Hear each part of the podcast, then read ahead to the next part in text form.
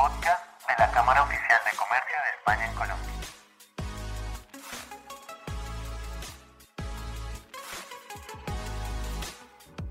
Bienvenidos a todos y todas al podcast de la Cámara Oficial de Comercio de España en Colombia. El día de hoy tenemos un invitado muy especial, que es el señor Alejandro Castro, en representación de la firma ProactivaNet.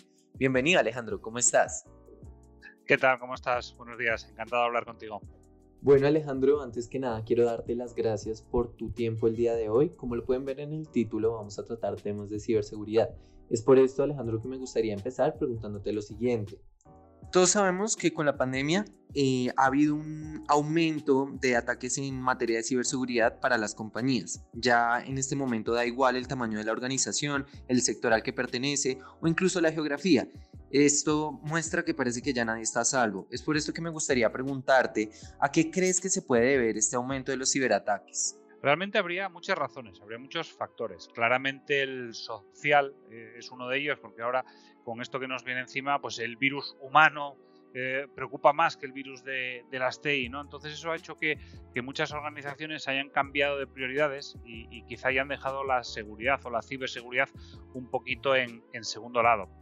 Pero aún sin cambio de, de prioridades, aquellas organizaciones que no han cambiado de prioridades ten en cuenta que están sufriendo un grandísimo cambio tecnológico y tienen mucha mayor superficie de TI expuesta, ¿no? Temas como el teletrabajo, eh, migración de sistemas a la nube, distribuir mucho los sistemas para que los empleados puedan seguir trabajando eh, desde sus casas. Eso sin duda ha revolucionado mucho nuestra estructura de TI y es una de las grandes razones por lo que ahora somos más vulnerables. Uf, con base en el panorama que estás pintando, la situación es crítica. La verdad es que esto evidencia que un ciberataque puede tener muchísimas pérdidas para las organizaciones, eh, sobre todo pues en materia económica, entre otras. Es por eso que me gustaría preguntarte, ¿hay alguna aproximación de cuánto podría perderse en estos ciberataques o cuánto es lo que podría costar a la organización recuperarse de ellos? Porque no solo es lo que se pierde, sino después conseguir volver a levantarse. Sí que lo hay. Hay que tener en cuenta que son aproximaciones porque probablemente nunca nadie reconozca exactamente lo que le ha costado un ciberataque, ¿no? Pero, pero hay estudios, por ejemplo, Sophos tiene, tiene uno de hace, de hace unos meses, en los que a nivel mundial eh, cifra el coste medio de, recuperarse de un ciberataque en nada más y nada menos que más de 760 mil dólares. Hay que tener en cuenta que esto es media, no es lo mismo para empresas grandes que para empresas pequeñas, ¿no? Pero date cuenta, es decir, estamos hablando de 760 mil dólares de media. Si tratásemos de obtener esa cifra eh, para España, eh, Sofos lo cifra en algo más de un cuarto de millón de, de euros y en el caso de Colombia en concreto eh, nos vamos a casi 700 mil dólares. Está un pelín por debajo de la media, pero fíjate la cifra, casi 700 mil dólares de media es lo que cuesta en Colombia eh, recuperarse de uno de estos ataques. Dios mío, es que para una empresa, no sé, promedio, eso podría suponerle la quiebra absolutamente. Absolutamente. Bueno, Alejandro, y tú que estás tan metido en el sector, a mí me gustaría conocer cuáles son los ataques más frecuentes, es decir, algún tipo de tipología clara o no siguen ningún patrón. Me gustaría que nos comentes un poco sobre eso. Eh, los ataques son muy distintos unos de otros. Está claro que todo lo que tiene que ver con el factor social, ingeniería social, eh, es uno de los grandes vectores de ataque. ¿no? Estamos muy cansados, desgraciadamente, de oír eh, ataques de phishing, de suplantación de identidad, que te mandan el típico correo suplantando a otra persona. Eh, eso claramente es un, es un vector de ataque muy, muy claro que tenemos que tener muy en cuenta.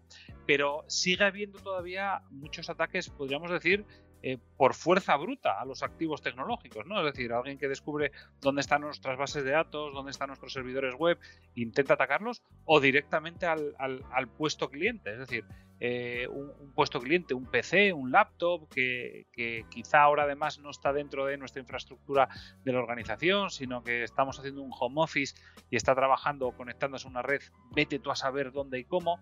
Eh, hay muchos ataques que van directamente a la más al activo tecnológico y, no tanto utilizan ese vector de ataque a través de la, ingeniería social. Pero sin duda, eh, esos son los, dos grandes tipos que nos podemos encontrar, ¿no? Fuerza bruta directamente al activo o explotar un descuido, vamos a decirlo, de un, de un usuario. Pero entonces, Alejandro, yo necesito que nos des un poco de claridad. Es decir, tú sabes que normalmente toda la materia de seguridad, en especial ciberseguridad, recae mucho sobre el profesional o la persona encargada de IT o el equipo encargado de IT. Yo quiero preguntarte si la ciberseguridad depende únicamente de los técnicos de la organización o hay más factores que se deben tener en cuenta. Sí, sí, claro, hay, muchos más.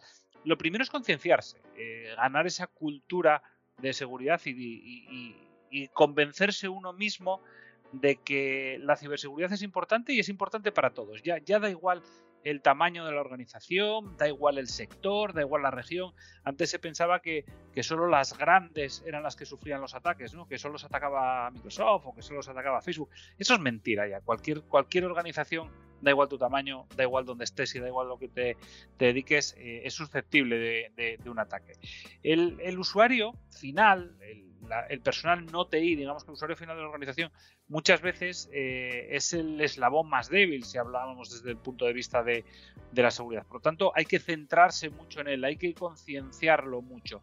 Pero, eh, insisto, no solo hay que quedarse en el, en el usuario, esa es una gran parte desde el punto de vista de la concienciación hacia la ciberseguridad, pero como decíamos antes, muchos ataques siguen siendo por fuerza bruta, directamente a nuestros sistemas. Por lo tanto, el personal de TI sí que tiene que preocuparse mucho de que esa infraestructura esté eh, securizada y, perfectamente al día. Perfecto, Alejandro. Yo creo que ya el contexto que nos has brindado es bastante amplio y ahora es donde a mí me interesa o digamos que eh, es el momento en el cual es importante recalcar cuál es el rol que juega una herramienta como ProactivaNet, es decir, cómo ayuda ProactivaNet a evitar estos ataques.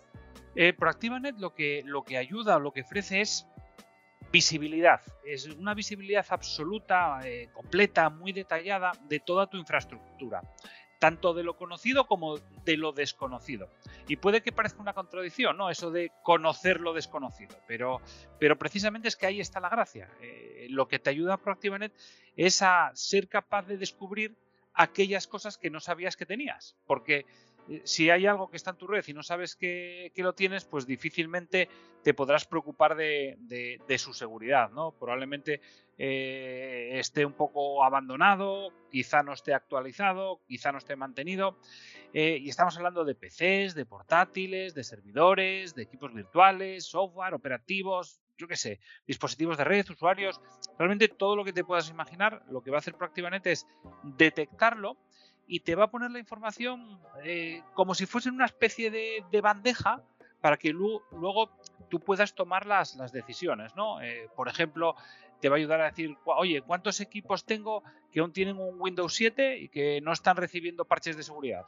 ¿O cuántos ya tienen el Windows 10 pero no están siendo, no tienen todos los parches? ¿O cuántos equipos no tienen un firewall? ¿O no tienen un antivirus actualizado? Eh, tanto a nivel de cliente como, de servidor. ¿no? En eso Proactivanet te, va a ayudar.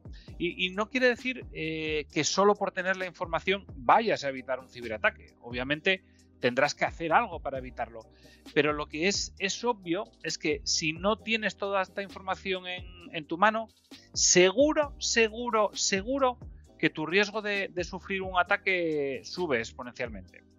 Eh, y luego, la segunda gran cosa que te ofrece ProactivaNet no solo es obtener esa información, sino que luego te permite eh, dar un paso más allá y saltar a la acción, ¿no? No solo conocer, sino también actuar. Eh, un ejemplo, por ejemplo, ProactivaNet te informa de qué parches tienes pendientes de desplegar en, en, determinados equipos, pero también te los despliega de manera automática, sin tener que hacer nada. Entonces, primero te informa de lo que te falta por desplegar Luego lo despliega, te securiza, te despliega los parches automáticamente. Son un ejemplo, podríamos hacer otras mil cosas. Y, todo esto te lo hace eh, sin, ningún esfuerzo. Antes hablábamos de un estudio de, Sophos, hay otro de, me parece que es de Verizon, eh, que, establece que hay un gap de unos 54 días entre el momento en que los hackers son capaces de explotar una vulnerabilidad y en el momento en que se aplica el parche casi dos meses está siendo vulnerable. No, no tiene ningún sentido. Entonces lo que hace ProactivaNet es disminuir ese gap, detectar dónde tienes que desplegar y conseguir que esos despliegues, esas actualizaciones vayan lo más rápido posible.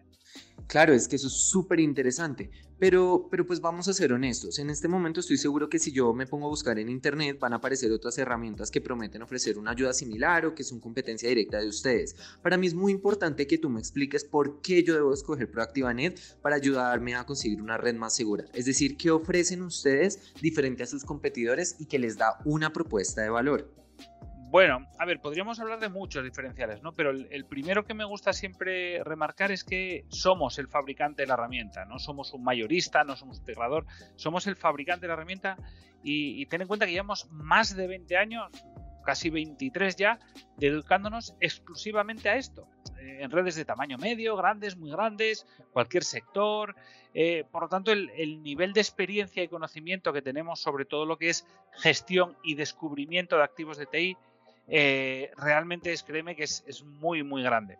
Estamos muy acostumbrados a trabajar en, redes de todo tipo, ¿no? Desde redes de apenas, yo qué sé, 500 máquinas hasta redes de varias decenas de miles o incluso más de 100.000 máquinas. A veces muy distribuidas, otras no tanto, a veces solo de Microsoft, otras veces con Windows, Linux, Unix, Mac. Eh, bueno, tenemos un, gran nivel de experiencia en ese sentido. Eh, realmente este nivel de experiencia lo que nos ha empujado, incluso obligado, es a buscar el punto óptimo entre la potencia del producto y su agilidad del despliegue. Eh, lo mismo que nos sirve un producto que se despliegue en 5 minutos, pero apenas haga nada, tampoco te sirve el producto más potente del mercado si al final necesitas 10 meses para desplegarlo, ¿no? Porque cuando termines seguramente habrás llegado tarde y habrás tenido ya varios, varios ataques. Entonces, ProactivaNet lo que te permite es obtener toda esa información, pero con despliegues tremendamente rápidos, sin que tengas que ir máquina por máquina, sin que tengas que instalar nada en los equipos, sin tener que ir a cada una de las localizaciones donde tengas máquinas, sin tener que tocar la configuración de, red. Al final los clientes eh, lo que nos dicen es que, que parece magia, ¿no? Porque de una manera de verdad nada intrusiva, llegamos a detectar lo que creían que tenían, más todo eso que hablábamos antes de conocer lo desconocido. Ese es un gran diferencial. Conocer lo desconocido sin prácticamente nada de esfuerzo para obtener la información. Perfecto, la verdad me parece supremamente interesante porque obviamente es claro que en el momento en el que uno se aproxima o está interesado en un tipo de herramienta, le gusta conocer cuáles son las ventajas y cuáles son los diferenciales de un producto. Y, veo que ustedes lo tienen muy claro. Básicamente yo, yo creo que es importante para todos nuestros oyentes que tú me menciones a día de hoy un caso de éxito, es decir, un referente en el cual ya haya habido éxito en materia de ciberseguridad, que ustedes hayan tenido un logro y hayan avanzado en este tema. Vale, eh, podría darte algunos, quedaría feo dar sus nombres, eh, porque todo lo que tiene que ver con la ciberseguridad entenderás que, bueno, nadie, nadie le gusta salir en, una mala foto, ¿no? Pero, sí que te digo que les ayudamos de manera muy recurrente en, prevenir. Y, pongo mucho énfasis en la palabra prevenir los ataques, ¿no? Cuando, cuando el ataque se produce ya llegas tarde, hay que, hay que actuar antes. Entonces, eh, les ayudamos mucho a prevenir ataques últimamente están desgraciadamente de moda todo lo que tiene que ver con el ransomware. Entonces ahí les ayudamos mucho a detectar qué parches tienen pendientes de desplegar y una vez que sabemos qué es lo que falta, simplemente a golpe de check, a golpe de clic, eh, desplegarlo de, manera automática para evitar el ataque. Eso les ayudamos muchísimo a nuestros clientes. Desgraciadamente a veces eh, los clientes actúan tarde y a veces sufren algún tipo de ataques. ¿no? Entonces ahí sí que les ayudamos mucho a controlarlo eh, que no se propague más de la cuenta. Y, lo volvemos a hacer de la misma forma, ¿no? Una vez que sabemos qué parte del parque tiene dificultades o, se ha visto comprometida, lo que hacemos es con ProactivaNet analizar cuál es su entorno, qué otras máquinas están en, torno a esa parte de infraestructura que se ha visto comprometida y vemos qué nivel de actualización tiene, qué nivel de parcheado tiene, si tienen escritorios remotos habilitados o no porque por ahí también podemos tener muchas dificultades con respecto a la, seguridad. Entonces, eso es eh, lo que más les ayudamos. Primero, prevenir y detectar circunstancias donde podemos tener dificultades y si desgraciadamente no se han hecho los deberes al día y no hemos podido llegar a tiempo, pues tratar de aislar y contener eh, el ataque lo máximo posible. Muchísimas gracias, digamos, por esa información, Alejandro. Ya yo creo que con lo que me gustaría cerrar o la última pregunta que me gustaría hacerte es que tú sabes que no todas las empresas están igual de metidas en materia de ciberseguridad. Esto quiere decir que no tienen el mismo conocimiento y a lo mejor pueden ver este tema como si fuera un océano en el cual no saben por dónde empezar. Entonces me gustaría que tú me comentaras una empresa cualquiera, cualquiera de nuestros oyentes, cómo puede ir dando estos primeros pasos para convertir su red en un espacio más seguro. Es decir, cuál es el primer paso o, la iniciativa que debe adoptar el empresario para empezar a trabajar en materia de ciberseguridad?